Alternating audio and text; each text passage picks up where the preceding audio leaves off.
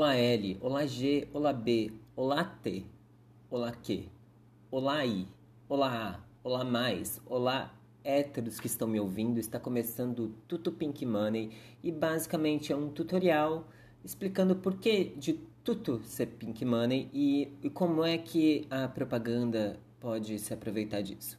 Vamos lá?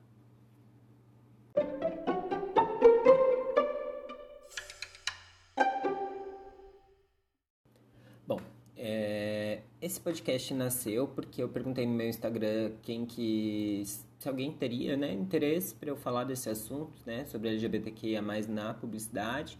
E pouquinhas pessoas disseram que tinha interesse, eu resolvi fazer essa, isso aqui, né, porque tava afim. É, enfim, e, mas claro, né, mais que isso também porque sempre que eu vou falar sobre LGBTQIA+, na propaganda e da importância da representatividade LGBTQIA+, na propaganda, as pessoas entendem essa importância, mas elas não entendem por que e como fazer isso da maneira certa, né? E aí nasceu isso aqui, né? Enfim, e aí para esse piloto eu escolhi um tema que tá machucando ainda o coração da gente, que tá doendo ainda, é, que é a perda de um dos maiores nomes em questão de representatividade, em questão de, de humor, em questão de, de arte em si do Brasil, que é a perda do nosso grande querido Paulo Gustavo, que é uma pessoa que é atemporal e que vai ficar para sempre marcada em nossos corações, isso né, é inegável. E também né, em respeito à memória dele, veio aqui para a Terra e desse jeitinho palhaço entrou na cabeça dos brasileiros, entrou na casa dos brasileiros e disse assim, ó, Tô aqui para ensinar para você que você vai amar o filho LGBTQIA+, sim, vai no casamento, vai chorar de felicidade e é isso aí, é isso aí, é isso aí, porque você vai rir, você vai achar incrível, né? Então, sem mais delongas, vamos lá. Por que, que o Paulo Gustavo tem uma importância incrível para nós brasileiros e como é que a publicidade pode se aproveitar de tudo que o Paulo Gustavo ensinou para gente na carreira dele, na história dele, como LGBTQIA+, e como profissional do entretenimento também. Vamos lá.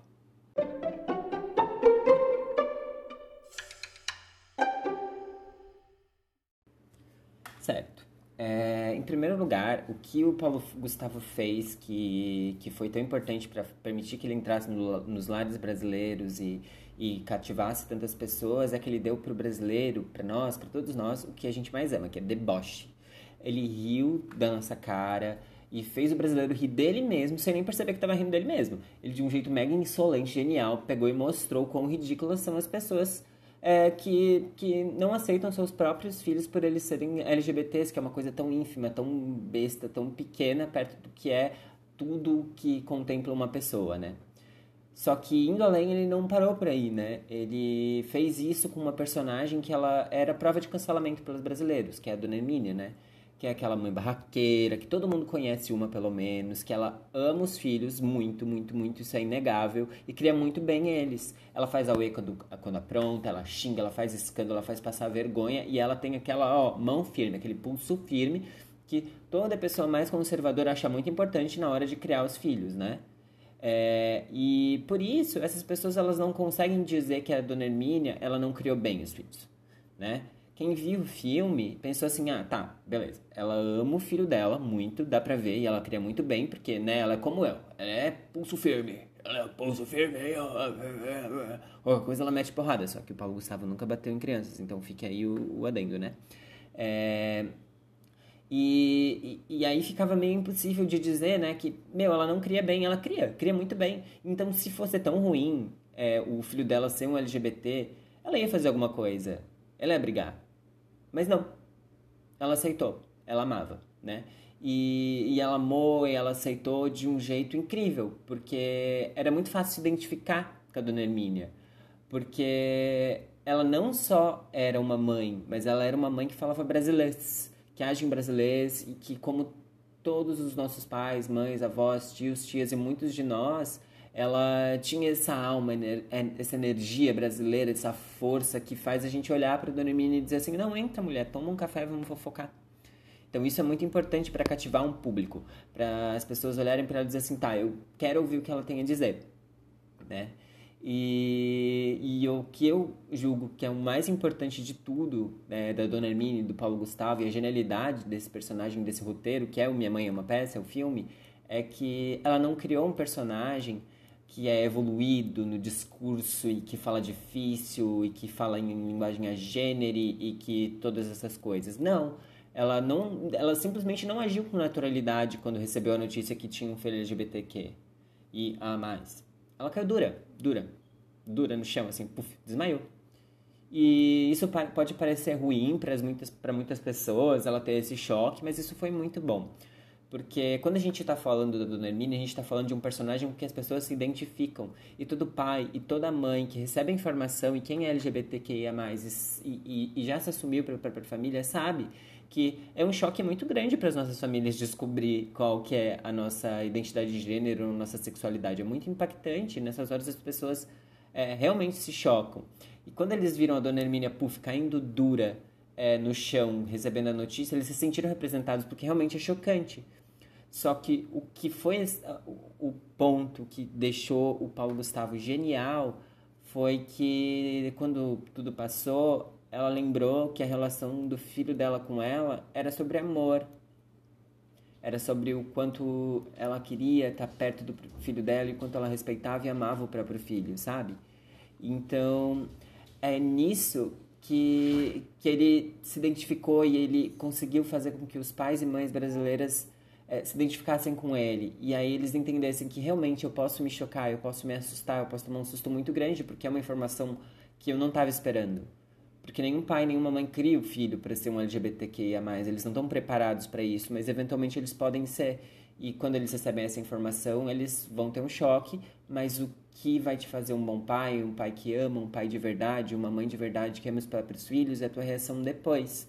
É como você vai pegar e receber os teus filhos de uma forma positiva. Enfim.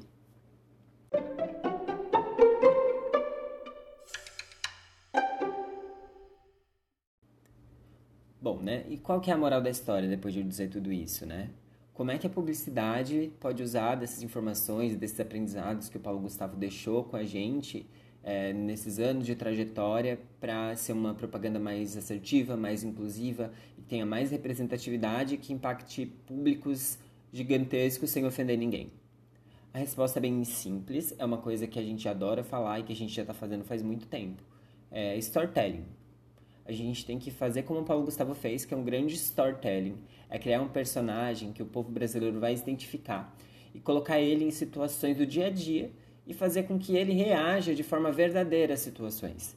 De que ele seja normal e que as coisas sejam normais, né? E aí, quando a gente insere ele dentro desse ponto de... É, de uma atitude que está no dia a dia de todos, que todo mundo conhece, a gente pega e faz lá igual a Dorn Horkheimer e insere ali dentro desse produto da indústria cultural, que é a propaganda de certa forma, um ponto de mudança, um ponto de inovação e bota um plot twist que vai surpreender todo mundo, que vai além do que um brasileiro faria, mas que seja óbvio ao mesmo tempo. E é isso que traz a genialidade, é isso que trouxe a genialidade para Paulo Gustavo, um plot twist que ninguém espera, né?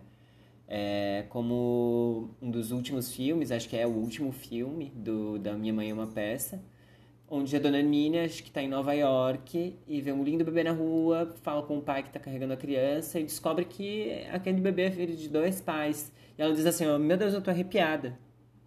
E muita gente ficaria arrepiado de pavor de saber que tem dois pais LGBTs, dois homens gays criando uma criança. Mas ela dizia, não, não, isso lembra meu filho. Nossa, o meu sonho é ter um neto vindo desse casamento do meu filho com outro homem, que é um casamento LGBT.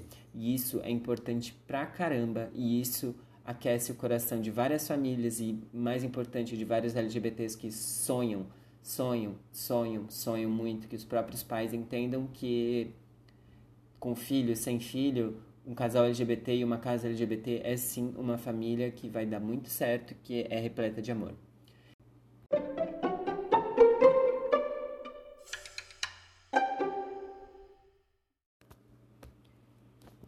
E esse, gente, é o Tudo Pink Money, o tutorial de explicando por que, que tudo é Pink Money e como a gente pode se aproveitar disso para fazer a diferença no mercado.